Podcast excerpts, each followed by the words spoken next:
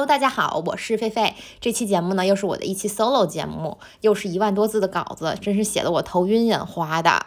本多动症儿童呢，就写一会儿就得出去溜一圈儿，咱们真的是坐不住呀。但是光是遛弯儿又很无聊，因为咱们注意力缺陷，没办法一段时间呢只干一件事儿。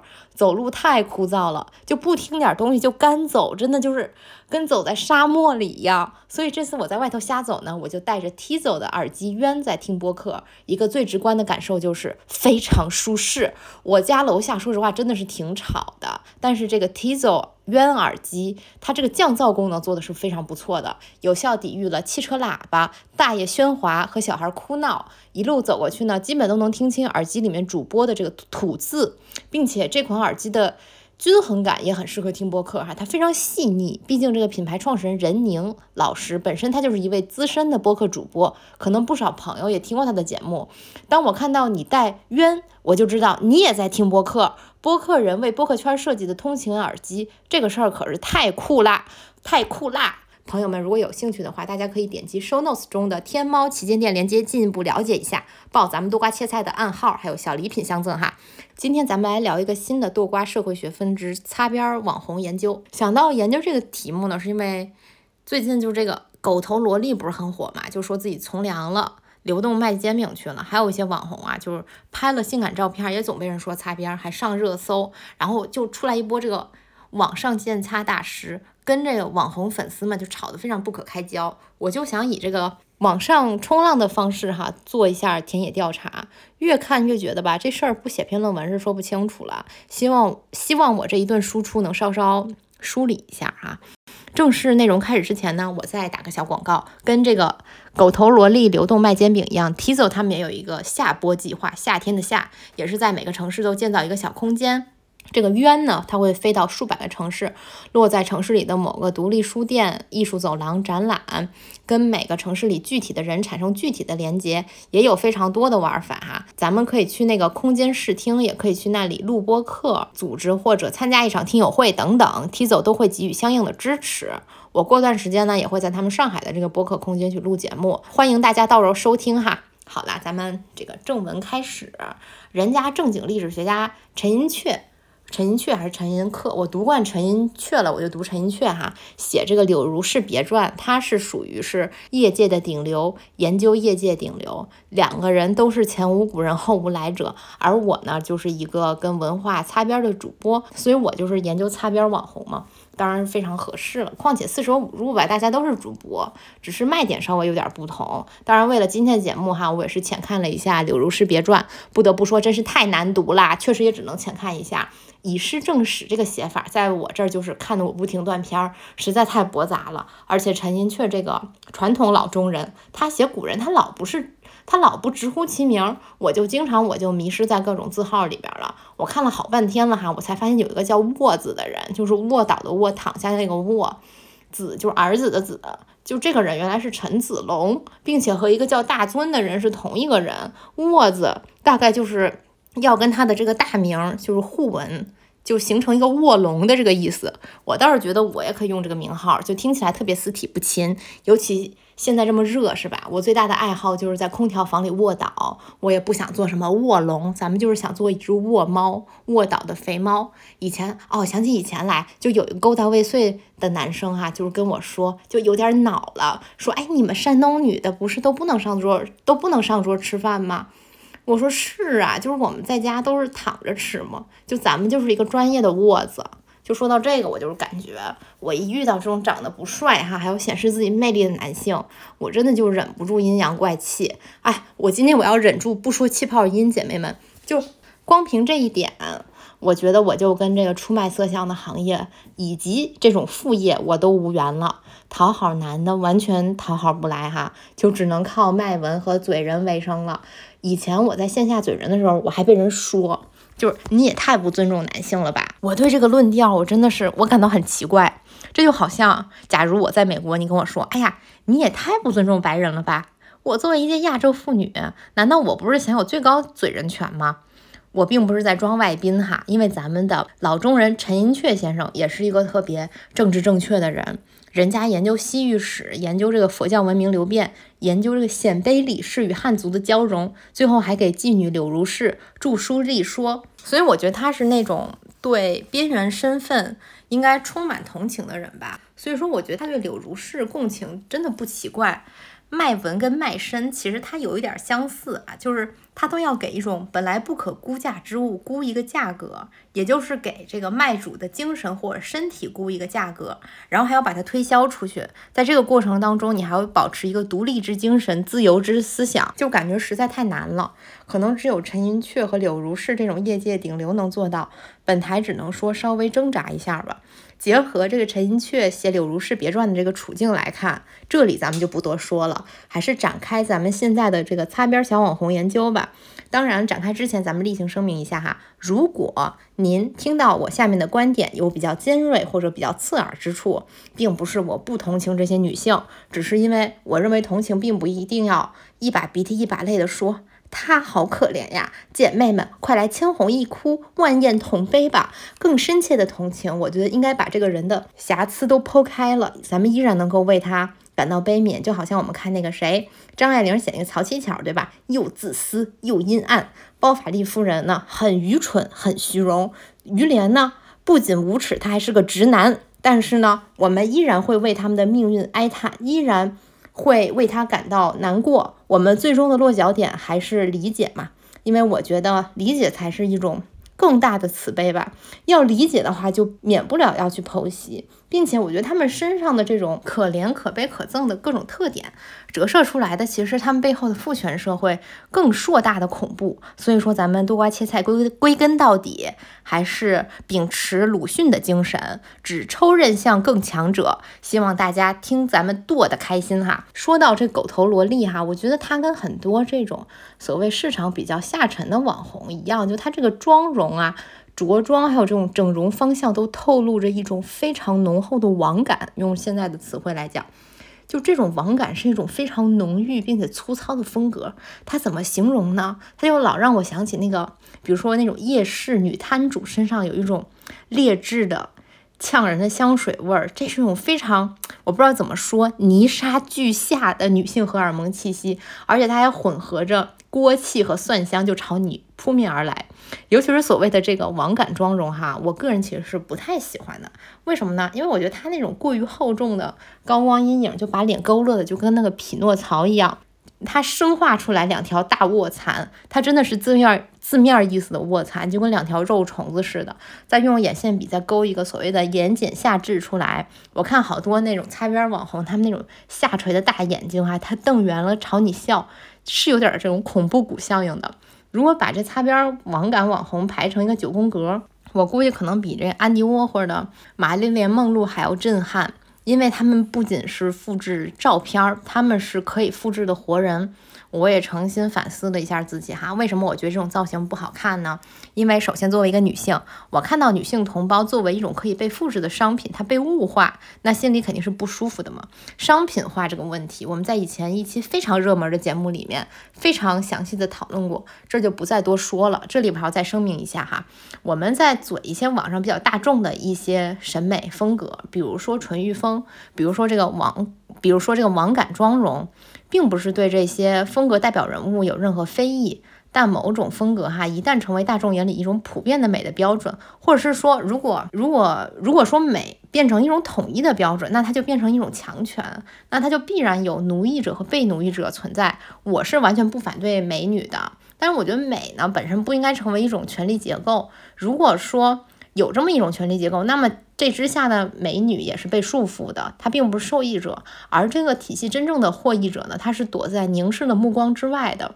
我觉得说。如果我不能够，我现在不能像 Vivienne Westwood 这样的人去创造一种 counter culture 的话，至少我要嘴一嘴啊，对吧？就由此引申到，我觉得哈，这网感妆容不好看的第二个理由，就是它有一种谄媚的姿态，它要去迎合所有人认定的一个美的标准，也就是说呢，它要去讨好凝视者的目光。就网上的鉴擦小组织鉴定一个人是擦边儿还是大大方方的性感，就会提到一个区分标尺，就是这个。人他是高级的还是低级的？狗头萝莉这类白瘦幼身材加上两坨玻尿酸大胸的造型，就会被认为是低级的，因为这种造型它讨好了男性。如果是一个黑皮健身妹妹，她放在紧中语境当中就是高级的，因为她大方展示自己了，这种性感它是可以被接受的。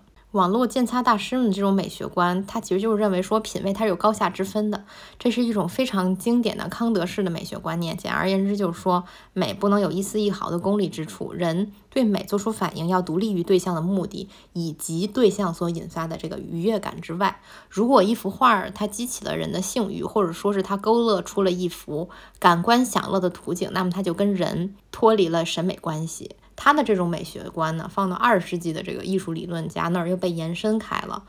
就是说呢，这触及人审美情感的是艺术的形式，而不应该是作品的内容。因为美是非功利性的嘛，所以它应该与性与任何涉及感官的情感保持一定距离。艺术不不必去触碰生活和政治，这就是非常典型的为艺术而艺术嘛。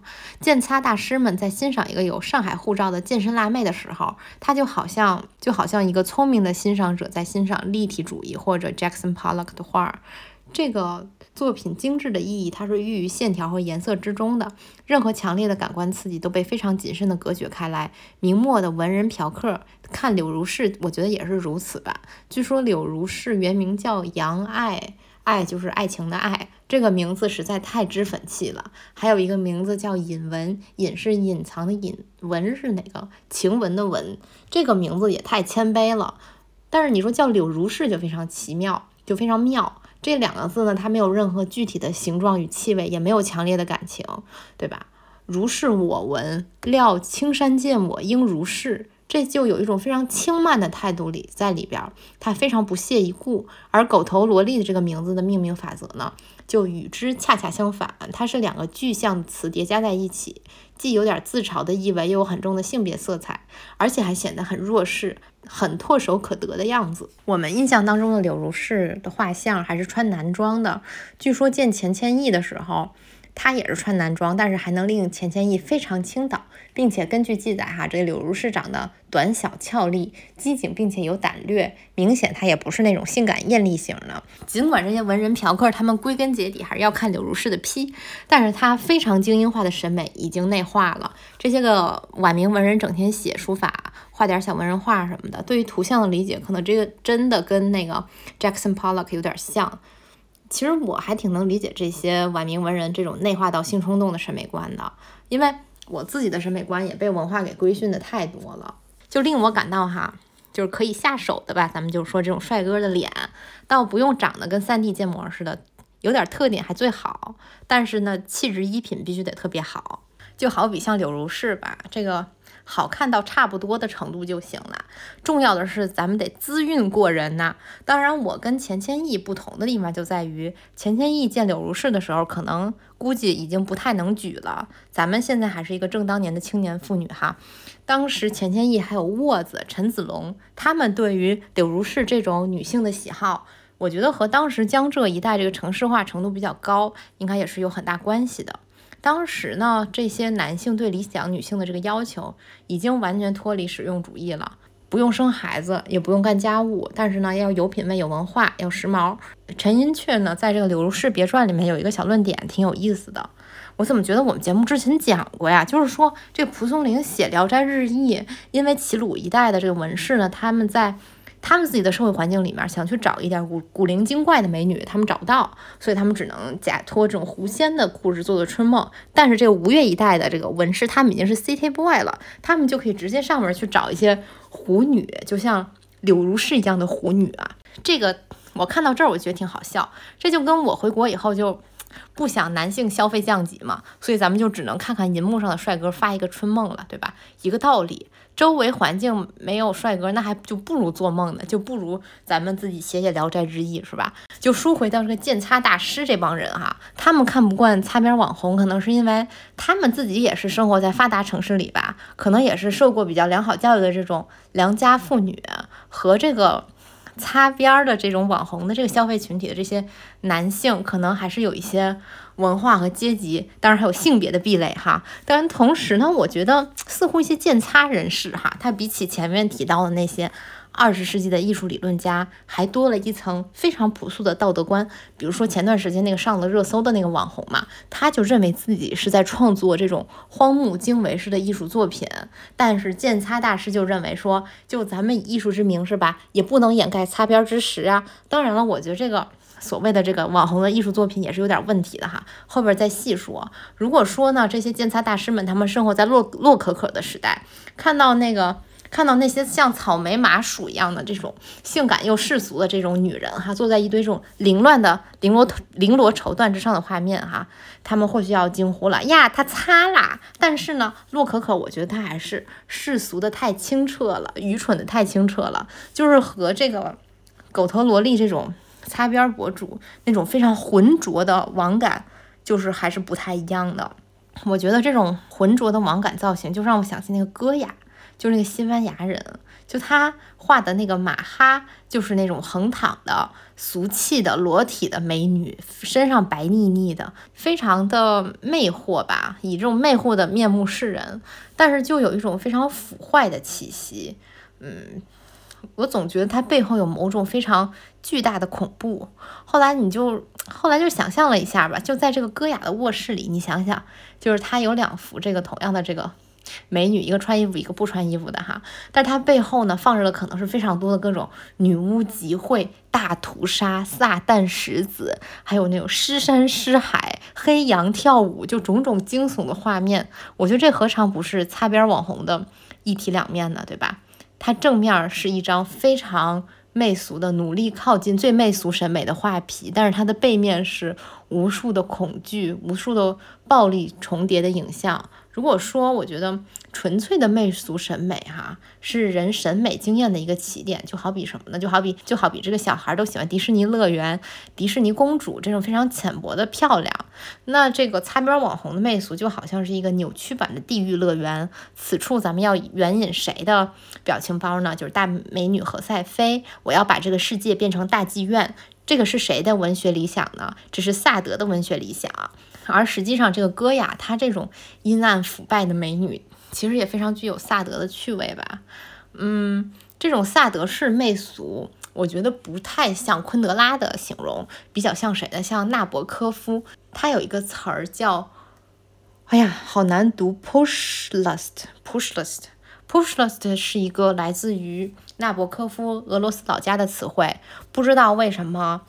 中东欧的人都特别爱跟媚俗这点过不去呢，可能是因为天气寒冷吧，太爱思考了，就容易生性刻薄、爱嘴人。哎呀，咱们北国佳丽嘛就是这样哈。纳博科夫他大谈 pushless 这个概念，是他在讲那个果戈里的《死魂灵》的这个书里边，《死魂灵》这个书我实在是看不下去，就只能看纳博科夫讲讲了。就这个纳博科夫作为一个自己写小说的人，他讲。别人的小说的时候也讲的非常的不严肃。他说这个齐齐科夫就这个主角哈，他就是这个 Pushless 的人格化版，他叫 Pushlik。他形容这个媚俗的味道，就是从齐齐科夫。盔甲缝隙里面散发出来的腐坏的烟龙虾味儿，我觉得这个形容也不知道为什么很贴合擦边网红的造型。就如果说媚媚俗的嗅觉通感，它都有一种腐烂的气息的话，那你说媚俗的漂亮女人她是什么呢？她是不是一具艳尸啊？一个艳丽的尸体？这个就让我想到了前面。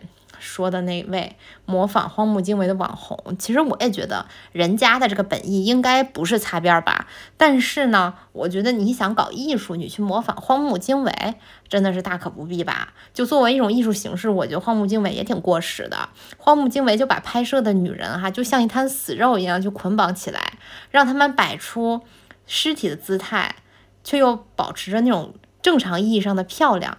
并且呢，他们还会非常恰当的露出荒木经惟想让他们展示的那一部分身体，对吧？就这种审美，今天看起来也挺媚俗的。说实话，并不会再有那种七十年代日本的那个社会环境之下那个惊世骇俗的效果啦。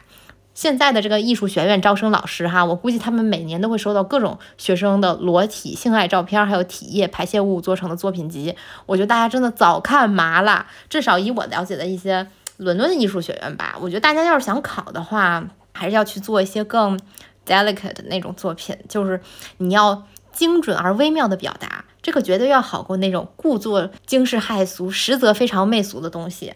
我记得我上上课的时候，还曾经有一次，就是大家一起在翻一个，就当时经过了授权的学生作业哈，就里边有他和他女朋友性爱场面，这俩都是女的。就当时那堂课的老师就非常淡定的说，他为什么不好呢？因为太粗糙了，他完全没有必要把性给硬放进来。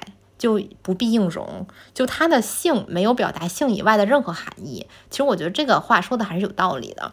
这种赤裸的性哈，在现在的这个艺术领域里，感觉其实是一个不太好做的主题，因为嗯，不是因为道德规训吧，恰恰是因为。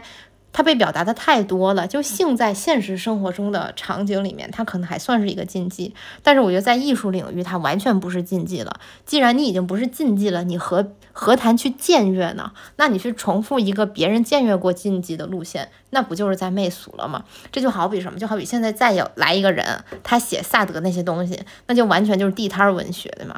这个世界上有一个萨德，一个荒木经惟就够了，对吧？另外，我作为一个很爱拍美照的人，哈。并并且我不认为性是禁忌，对吧？很明显。但是呢，我作为这样的一个妇女，我也不能接受自己作为这种荒木经纬式摄影的模特，就这个对我来说就是侮辱。为什么呢？因为我觉得哈，就是这种拍摄方式，它僭越了我个人，我作为这个 creative director 的地位。就男的给我拍照的时候。我必须得是那个 creative director，我穿什么，我在什么场景里，我摆什么造型，构图是什么样的，中景、近景、远景，这必须得让我自己定。对方是一个按快门的手，仅此而已，没有再多的意义。而这个荒木经惟拍的女人哈，她不是被捆绑着、赤裸着，就是在那种对方毫无防备的状态下去拍摄，被拍摄的对象这在这个时候就她就像一个物品一样。而这个摄影师呢，他是通过照相机去宣布了对被拍摄者的一种权利。嗯，咱们就是要引入苏珊·桑塔格了，因为他有一本书就叫《论摄影》嘛，对吧？他在这个书里面，他形容照相机就是阴茎的变体。咱们可以想想那个漫展上面那个蝗虫一样围着狗头萝莉拍照那些死宅男哈，就这句话放到这个荒木经惟的语境里，那更是毫不为过。当然，我觉得作为一个性器官，它是一个变体嘛。相机它只能去模拟这种占有行为，就拍摄嘛。用桑塔格的话说，就是窥淫癖。他既留下了自己的在在场证明，他又可以用这种隔岸观火的态度去观察这个被拍的对象，并且他还对这个对象有一种鼓励的态度。他不是没有态度的，他在引导着对方朝着自己感兴趣的方向去配合。对方可能是痛苦的、牺牲的，可能是快乐的，也可能是放浪形骸的。通过照相机呢，这种这些感情传递到拍摄者的一端，他就只剩下了有趣，对吧？对拍摄者来讲，唯一的意义就是有趣，所有其他的意义都被拉平或者削弱了。当然，我觉得哈，就是荒木经惟和拍狗头萝莉的这种普男肯定还是不一样的。嗯，人家就是带艺术家嘛，哈，他声称自己就是拍过很多。呃，模特之前他都跟他们睡过觉，甚至我当时看他的妻子兼模特，就那个荒木阳子，对此也持一个非常默认的态度。我看过他写的书，我觉得这个人吧也是个奇女子，咱们放到最后再聊他。但是我，但是我当时读到他就是写自己如何，哎呀，非常沉醉的和这个荒木老师这个大艺术家性生活的时候，已经这个这个荒木经惟自鸣得意，还有自己这个男性魅力。哎呀，我一想到荒木经纬那脸，我就觉得这个味儿太冲了，都不敢细想。不知道大家看过没有，荒木经纬长啥样？他长得特别像那个《蜡笔小新》里面那种猥琐大叔。你看过他，你就会发现，竟然有活人长得如此贴合蜡笔小新的画风。蜡笔小新真的不是空穴来风呀！就这个荒木经纬呢，他还声称他特别喜欢。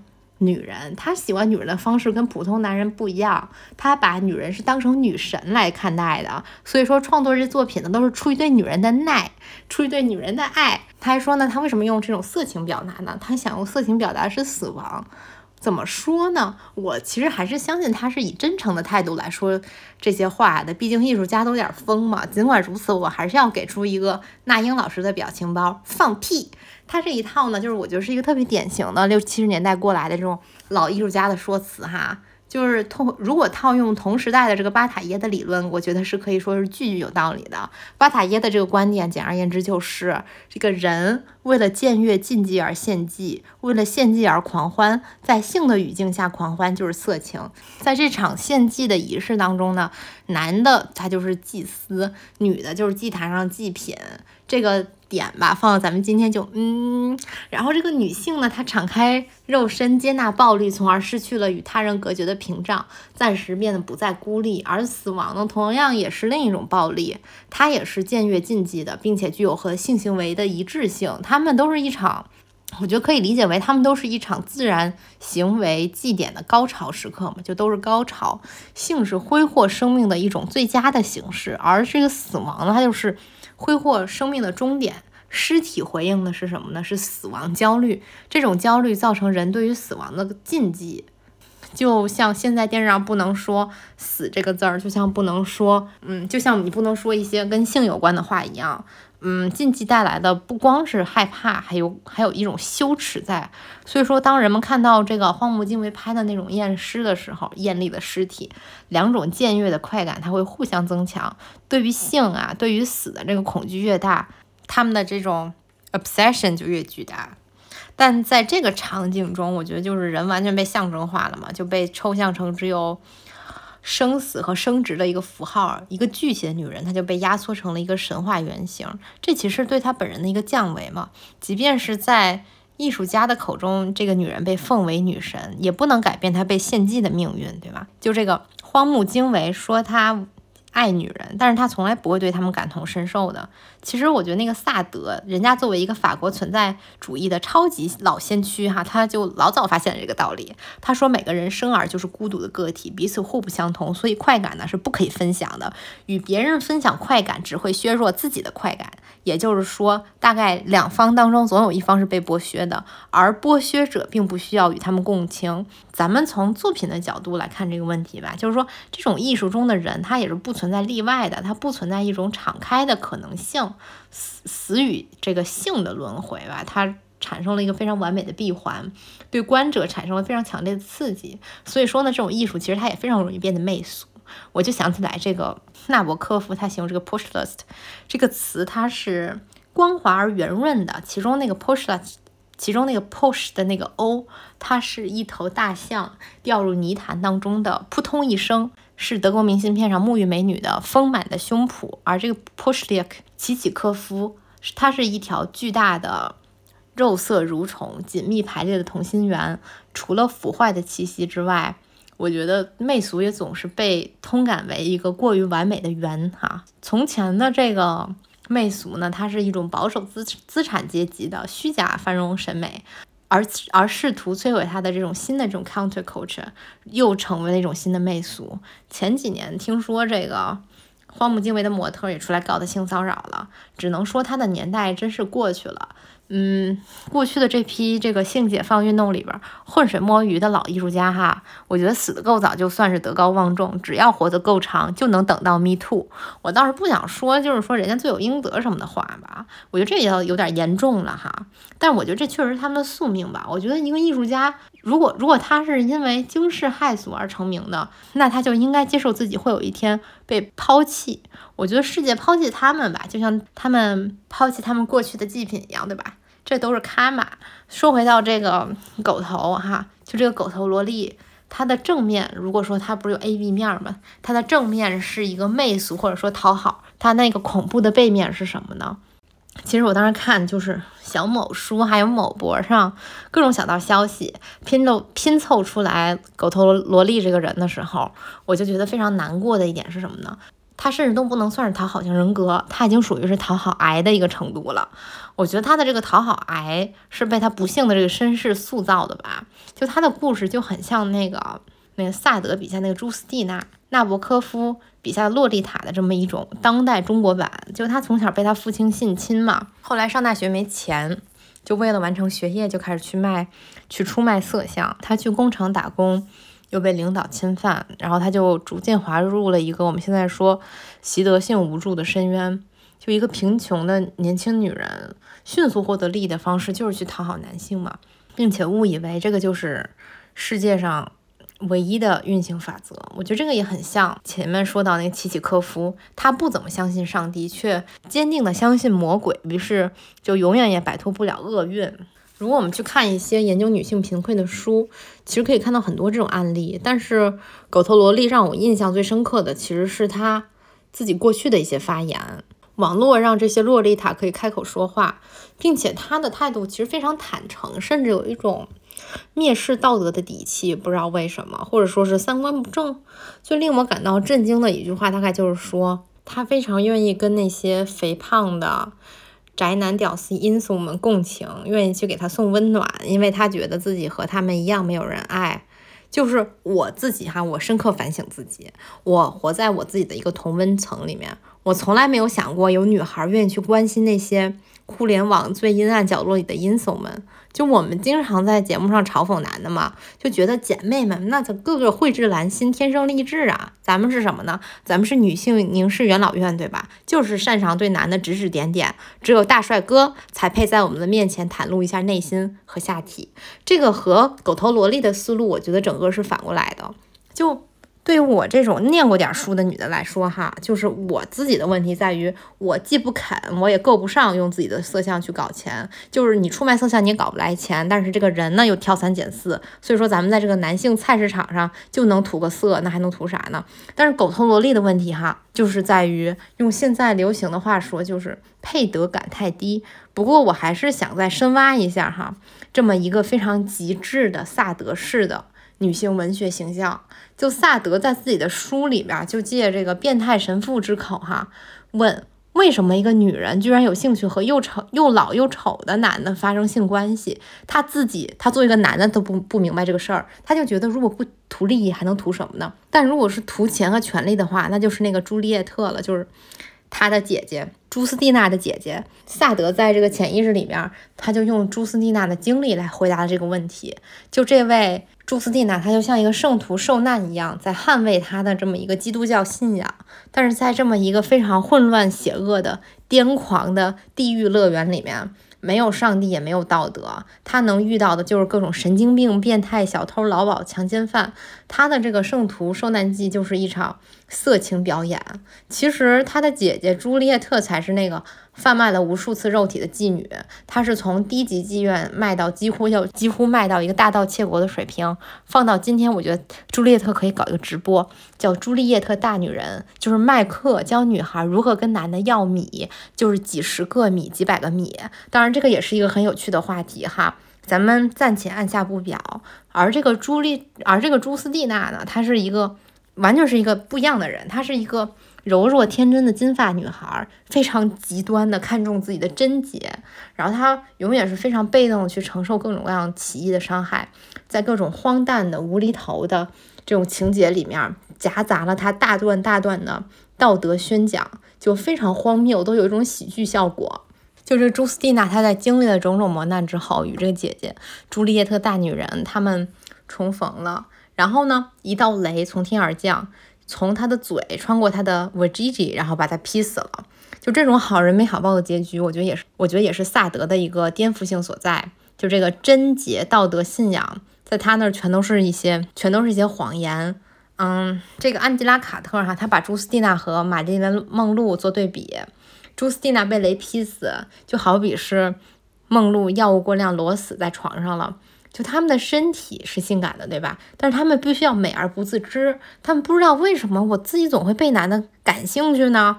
就他们在世俗道德的意义上，可能他们并不是清白的，但他们就有一颗最天真的心。他们就是不懂美人一笑值千金。他们总把自己的美貌过于随便的就施舍给各种男性了，都不如人家朱丽叶特大女人是吧？还懂得给自己估价。这个我觉得也是当代互联网男性就最喜闻乐见的一类，就是女菩萨。狗头萝莉其实也是女如此嘛，就是很多人就叫女菩萨。从她过去的这种言论里面，就可以看出来，其实她对于自己价值的这个定义，她都是基于被男的喜欢，所以才不停的发各种擦边视频和生活里各种男的，她就莫名其妙发生性行为。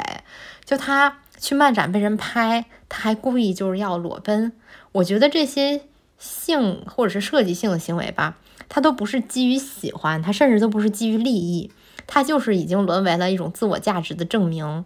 我觉得对一个女性来说，拿性器官去证明自己的价值，这个事儿太悲哀了吧？虽然我觉得直男哈可能都已经习惯物化自己了哈。你看人家比大小，就比大小这个事儿永远是直男人生当中过不去的坎儿。你看我们直女就不会比自己胸大胸小，对吧？不会觉得就是大的就是更女性化，更女性就怎么地了，是吧？就这 Ken 就是奇怪，就这个朱斯蒂娜，她对自己的这个自我价值的标识是。基于他自己的这个信仰的哈，所以说他一直要在这个心理上力证自己是无辜的，是清白的，尽管他已经被侵犯了。而这个狗头萝莉，她是另一种情况，她是上帝已死时代的朱斯蒂娜。其实你看，她完全没有在固守某种道德准则嘛，她没有这种偏执。所以说，在她的世界里面，就没有上帝会去证明她是存在的，没有这种存在的证明，她只有通过被人喜欢来证明自己的存在。其实我觉得狗头萝莉现在摆摊卖煎饼果的这个状态，其实她也还是极度讨好的。嗯，我觉得他这次讨好的是主流道德价值吧，和那种抱有旧风尘心态的粉丝们，就是让他们自我感动。嗯，我看到他对于女粉丝还那种非常热情的表演微笑，然后叫对方老婆，我觉得还是有点心酸。我觉得就是您即便是卖煎饼，难道也摆脱不了性缘吗？就为什么非要当别人老婆呢？是吗？就当个不卑不亢的咱们小吃摊主、小业主，获得自己应该有的劳动所得，呃，骄傲的，难道不好吗？就说实话，我其实。我自己特别讨厌被叫老公老婆，可能我就是有一点敏感吧，大家理解哈。就我自己的感觉就是，顾客就是顾客，朋友就是朋友，你何必要用一种假想的性缘关系去互相讨好呢？假设哈，如果我喜欢一个男明星，他叫粉丝老婆，我这立刻脱粉，我就是非常不喜欢那种谄媚的脸，不喜欢谄媚的态度。但是退一步讲哈，我觉得女粉丝最多其实还能怎么地呢？你也就是被哄得开心一点罢了。无论如何，女粉丝都不会去想性剥削他。而之前那些男粉丝有多阴暗哈？看看狗头萝莉那场闹自杀的直播就知道了。她作为女菩萨，曾经普渡的那些男粉丝们，还在叫嚣着临死之前让他们再爽一下，就。狗头萝莉对他们来说就是一个性欲的容器，用过即弃。至少人家女粉丝还会关心她过得好不好。所以说，从这个角度看，我觉得狗头萝莉和这个朱斯蒂娜，她同样都是殉道般的为了他们的信仰牺牲，然后被抛弃，并且还是以一种非常荒谬的方式崩塌。就像是这个朱斯蒂娜这样的女人，我觉得她其实是做不了真正的妓女的，她太不会算计了。因为我觉得一个好的妓女肯定是还是一个好的商人嘛。你看她姐姐朱丽叶特就是这样，还有那个柳如是，对吧？其实我觉得她也很精的。我觉得像是朱斯蒂娜还有狗头萝萝莉这样的人，他们真的只能被剥削。至少就目前来说，嗯，狗头萝莉其实他们并没有真正的出卖过身体嘛，她自己也说她不会。而一个出卖过身体的妓女哈，如果她停止为自己的身体估价，她也会沦为到这种。网络女菩萨的处境，嗯，不知道大家看没看莫泊桑的《羊脂球》啊小学必读书嘛？其实就讲了这么一个事儿。不知道为什么这个书要作为小学生必读呢？我觉得它远远超出了小学生的理解范围啊！就我小时候看这个就没有任何感觉，但长大了再看就觉得莫泊桑其实他是一个法国鲁迅呐，一面是毒舌，一面是悲悯。羊脂球呢，她虽然是。商女就这个人，这个妓女叫杨脂球，外号。但是人家商女但知亡国恨，她不肯与入侵法国的普鲁士军人睡觉，导致呢和她同行的这些达官显贵都被扣在旅店里了。最后是她自己顶不住众人的压力，就大家都会给她施压，说。你快点去跟人睡一觉吧，睡了之后我们就可以走了。然后呢，他就跟这个普鲁士军人就睡了。结果呢，又被众人唾弃一番，就觉得说，哎，谁跟他似的呀？然后那个唯一感到可怜的呢，就是唯一感到可怜他的就是一个嗯民主党人嘛。但是他也就是伴着杨之球的哭声，用口哨吹马赛曲，做出一点点讽刺，就是用一种非常窝囊的方式泄了个愤吧。我当时在。重新看这个小说的时候，我就突然想到了张艺谋老师。不知道张艺谋老师有没有看过《羊脂球》？其实我觉得张艺谋老师的很多作品都是逆向的莫泊桑。我觉得他特别喜欢渲染这个妓女哈，牺牲小我，保全大我，他们为大义而死，换取这种人人称赞的牌坊。这样的女人，一个抱着牌坊而死的女的，也要好过做个妓女的女的。其实我觉得。柳如是吧，就作为一个文化形象也是一样的，因为她反清复明，所以她才成为了一个正面人物，就跟韦小宝似的。虽然她其实她并不是真的为国而死的，是吧？她还是因为家庭纷争而自尽的，但是她也约等于这个壮志难酬的志士。虽然柳如是自己她是不能考取功名的，但是柳如是却活在了我们的高考作文里，这何尝不是一种胜利呢？一种牌坊的胜利。啊，这个张艺谋老师的妓女，她是一定要去死的。如果他们活下来了，再回到这个同胞中，她就会面临跟杨之球同样的处境。她作为物品的价值被剥削殆尽，然后被遗弃，然后她再被自己的同胞唾弃。那既然如此，可能有人有人不禁要问了：为什么商女就非要知亡国恨呢？这个问题好像。张老师从来就没有回答过，我也不好回答，就只有张爱玲敢于回答吗，所以她写了王佳芝。咱们再回到这个主题哈，就是狗头萝莉，她作为一个网红，她其实和梦露作作为演员是一样的，他们贩卖的不是肉体本身，而是在贩卖自己作为这个风尘女子的形象。也唯有如此，这个风尘女子的形象才能在 才能在荧幕上永葆童真。这些这个暗中意淫的男性，他们彼此不知道对方的存在，或者说至少假装不知道吧。所以说他们才不需要经历现实当中那种非常残酷的雄性，才能得到一个女神。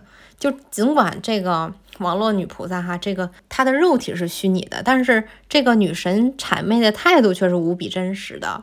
我最近还关注了一个抖音中年男子最爱的女网红，叫一笑倾城。这个一笑倾城女士哈，倒是不擦边了，但是她也是走这种土味甜美路线的。她长得很像那种中年人爱看的苦情剧的女主角。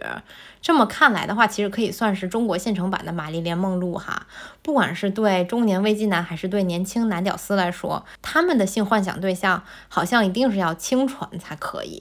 按照这个安吉拉·卡特女士的说法，就这种女性的性魅力哈，它不足以压垮这些男性，他们不自信的这个纯真才能够满足这些男性的恋童癖。而咱们这个东亚男性哈在恋童癖这块好像就是特别有天赋，可能是不知道是因为社会压力太大了，还是比大小的时候总是赢不了。就比如说这个荒木经惟的恋尸癖，它何尝不是一种恋童癖的延伸呢？我一直是这么觉得。但是呢，安吉拉·卡特她又有一个让我觉得很新的角度，就是他觉得恋童癖是一种现代社会的癖好。就比如说这个。莎士比亚嘛，就无论如何都不会把这个克里奥帕特拉写成一个对自己魅力特别不自知的女人，对吧？想一想，这种古代的性感女神哈，好像她确实都有那种深不见底的很邪恶的一面。而这个希腊人哈，他描写妓女的时候，他们也很爱把这妓女跟这些女神联系起来，然后想到当当时那个希罗多德，他还杜撰了一个什么巴比伦神庙的。那个神圣的妙计，但是其实这个事情好像就完全是他自己编的。后来这个中世纪启示哈，他他也是要追这个贵妇人妻嘛，对吧？他喜欢人妻，直到近代男的他开始学会就是去。剥夺女性对自己性魅力的认知，嗯，朱斯蒂娜对这个道德的坚守和周围的世界的这种肮脏形成了一种非常强烈的对比，产生一种喜剧效果。这个就让我想到了周星驰，我觉得周星驰的主角也是这样的，他都是在那种非常混乱的无厘头世界里面，他要坚守自己的道义，反倒自己是成了那个最癫狂的人，然后受尽了周围人的嘲笑和欺侮，最后长成了一个超级英雄，一个如来神掌拯救世界，对吧？最后被大家。理解了，这个其实很像灰姑娘式的爱情故事嘛，就这个女主角非常心地善良的，就备受欺凌，最后呢，就是因为她坚持，最后因为她坚持这个好的道德，所以她最后换来了一个好的结局。但是呢，萨德是不会给朱斯蒂娜一个这样的结局的，因为。他就不相信这个世界上有任何准则可言。我觉得这个也很像周星驰的另一面，他一面接受传统道德观，一面他要去暗自嘲讽这种道德观。他电影里的英雄都是同时拥有两个结局的，他们这种伟大的冒险，最终成神的这种结局。都可以认为是南柯一梦，精神分裂。就在周星驰的背面，牺牲是没有回报的，一切苦难都是无缘由的，美德也是没有任何意义的。周星驰的这种神来之笔，我觉得可以是和，可以说是跟那个路易斯·布努埃尔遥遥相呼应。他的电影《白日美人》也是这么一个结构。白日美人的主角嘛，因为她只能在她丈夫呃出诊的下午的那个时段。出去当会儿妓女，所以说她就被叫做白日美人了哈。就这个女性，她也是一个柔弱的金发美人，但是她是一个穿着伊夫圣洛朗套装的贵妇，她有一个非常体面的帅哥丈夫，就是一个医生。整个就是一个非常完美的配置，而且还在豪宅里面有女佣照顾他，他没有这个朱斯蒂娜孤苦的身世，所以呢，所以呢，他要把这种被暴虐的男人强迫的命运，通过这个白日梦强加给自己，然后他有自己这样的身份，作为妓女去获得一种萨德式的体验。我觉得她很像那个查泰莱夫人哈，因为她就是因为空虚，因为无聊，所以和一个下等男人，就是一个罪犯纠缠不休，并且就是说借她之手嘛，把她丈夫一枪打成了瞎子加上瘸子。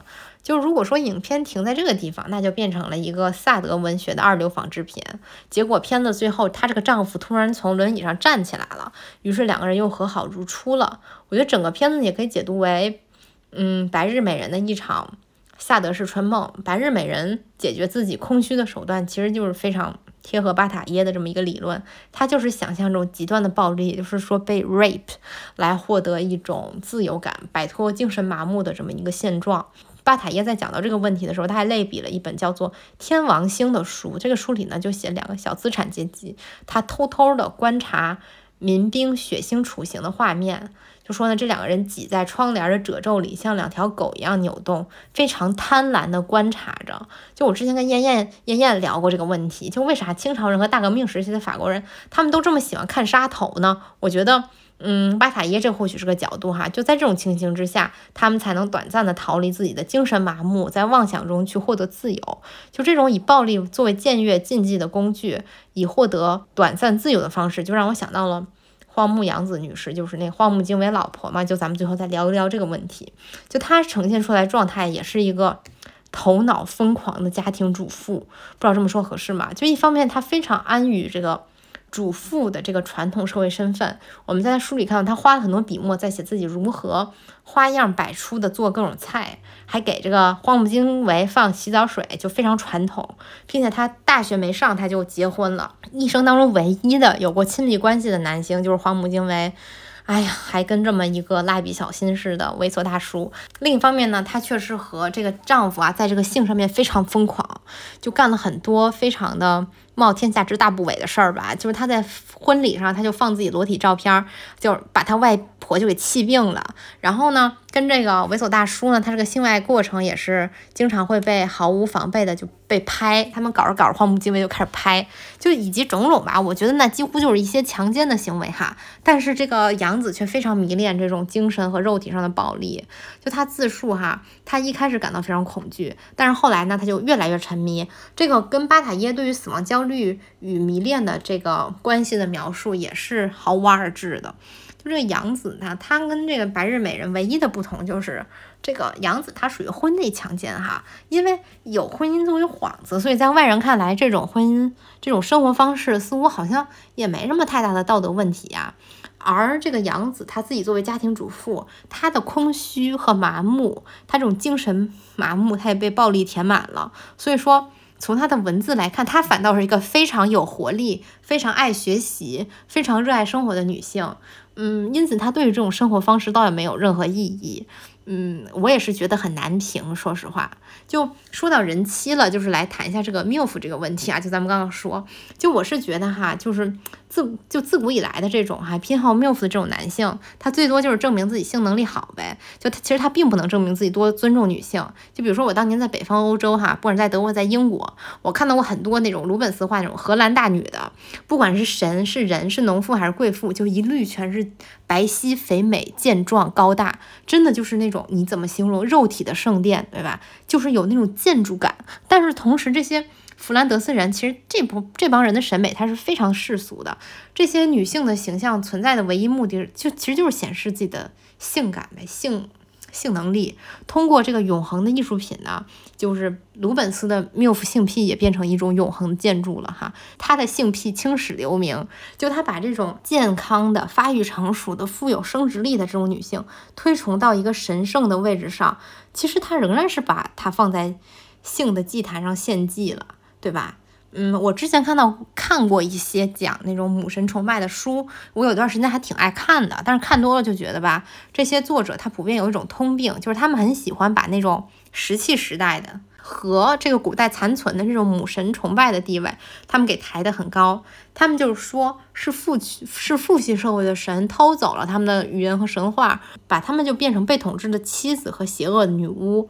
嗯，父系社会的神是非常暴虐的，所以他们创造了很多乱伦的、强奸的神话。而这个母系社会的神都是非常友善的，在母系社会的文化中，男女两性在倾向于去结成一种伙伴关系。怎么说呢？我觉得这种论调你很难证实，也很难证伪吧，对吧？倒不是说完全没有道理，肯定是有道理的。但我觉得，如果说你认为母神崇拜，呃，它就是一种非常高级的文明，它只是没落了，它这种没落的高级文明吧，我觉得那倒也大可不必哈。就我们今天看那些孕妇状的那种石器时代的雕像，然后还有稍晚一些的那种啊，古代的这种身上长满了乳房的这种丰产女神，还有各种各样的这个男性女性的性器官的崇拜，就是我更倾向于认为这是一种非常原始的、不可名状的性力的崇拜吧。嗯，这就让我想起来，就是七十年代的时候，有个女艺术家叫这个 Judy Chicago，她做了一个叫晚宴的一个女权主义装置的这么一个作品。她就是在一个三角形的这么一个桌子上，哈，她放了三十九个印有蝴蝶或者是花朵状的这个女性的 v i g i 的这个餐盘儿，然后这个三十九个 v i g i 它代表了三十九个杰出女性。嗯，而且都是历史上的呀，就是有什么伍尔夫什么这些人，放到今天的这个语境来看，嗯，怎么说呢，也很难评。其实我个人不是觉得这是一个很出色的作品，就当然你抛开当年那个非常惊世骇俗的这个特性不谈哈，就是你放到今天这个语境下，假设说我今天看到一个当代的艺术家做这个作品，我首先是觉得这个作品太具象了吧，就你要罗列一些人名，其次的话，我觉得。以这种古代母神崇拜的逻辑，你去造神，我觉得这个做法也挺笨拙的。你造一个女神的象征，并不意味着具体的女性会同样的被推崇，对吧？因为一个女神的象征和一个具体的女性，它是完全相反的存在。我真是觉得女性已经被抽象为象征几千年了。它不管是代表生育的、代表美的，还是代表邪恶的，还是代表软弱的，我们都应该从这种虚假的共性当中被解放出来了。就我们再说过一下这个荒木阳子女士，这个阳子女士虽然她没有上过大学，但是我在看她的书的时候，我觉得她的文化水平其实非常高呀。她的文笔很好，而且看书的也不少。呃，她的导师就是荒木经惟嘛，嗯，他们相差岁数也不是太小，好像差七岁吧。就这个杨子，她自己也承认在。认识荒木经惟之前，他觉得他自己整个人非常浅薄。在认识荒木经惟之后，他的音乐、文学、电影品味全都被荒木经惟塑造，就连他的衣品也被荒木经惟送的礼物而改造。让一个直男给我买衣服、买饰品，我觉得这在我们这代人看来简直就不可想象。你让他给我挑衣服，更轮不到让男的来教我们做事，对吧？但是我当时看《柳如是别传》的时候，我发现竟然她和杨子女士有一致性，就是这个柳如是的学问，它其实也是靠性传播的。这个陈寅恪他判断柳如是是在某个时期和哪个男的在一起的依据之一，就是看柳如是这个时期的他这个诗风，他像谁写的。柳如是是跟柳如是跟这个钱谦益好之前的陈子龙什么的这帮男的哈，他保持着一种亦老师亦炮友的关系。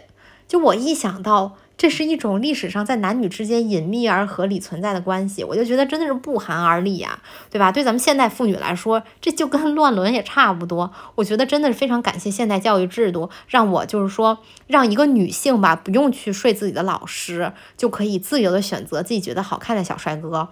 柳如是呢，她在这帮文人才子里边混得风生水起的代价，就是要跟他们睡觉。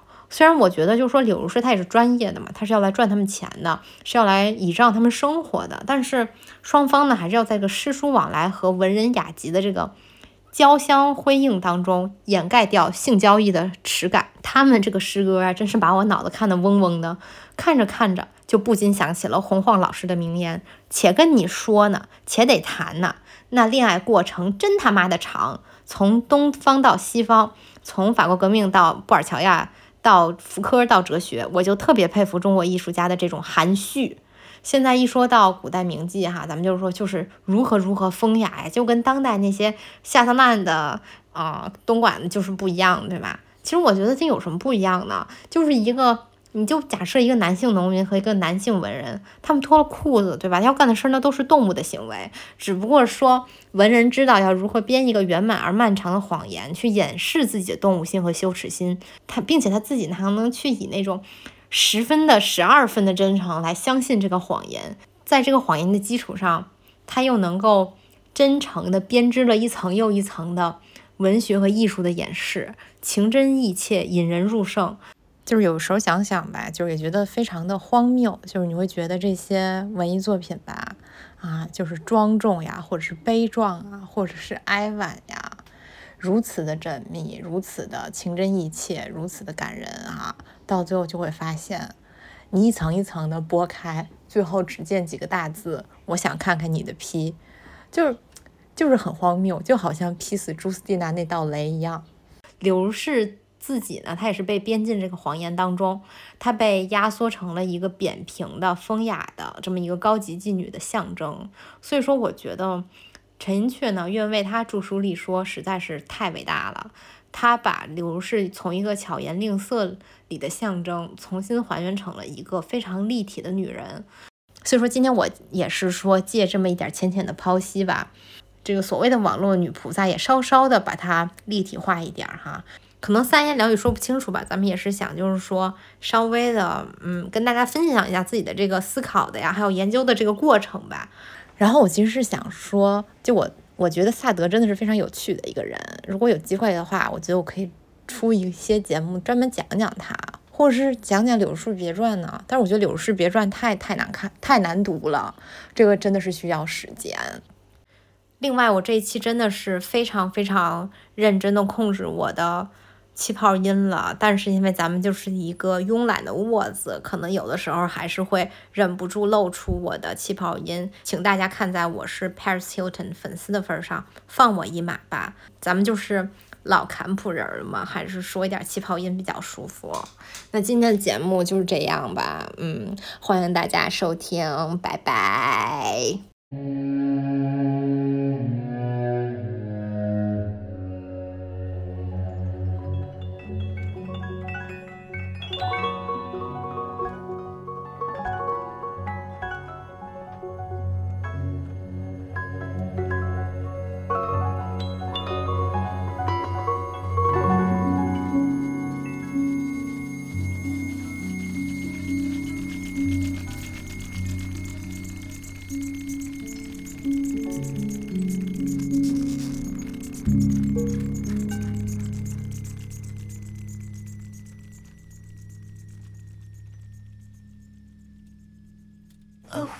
Woman's work, a woman's prerogative, a woman's time to embrace, she must put herself first. A woman's touch, a sacred geometry. I know where you start, where you end, how to please, how to curse. Yes, I heard you needed me. Yes, I'm here to open you. Yes, I know that your heart is blue. So cold. I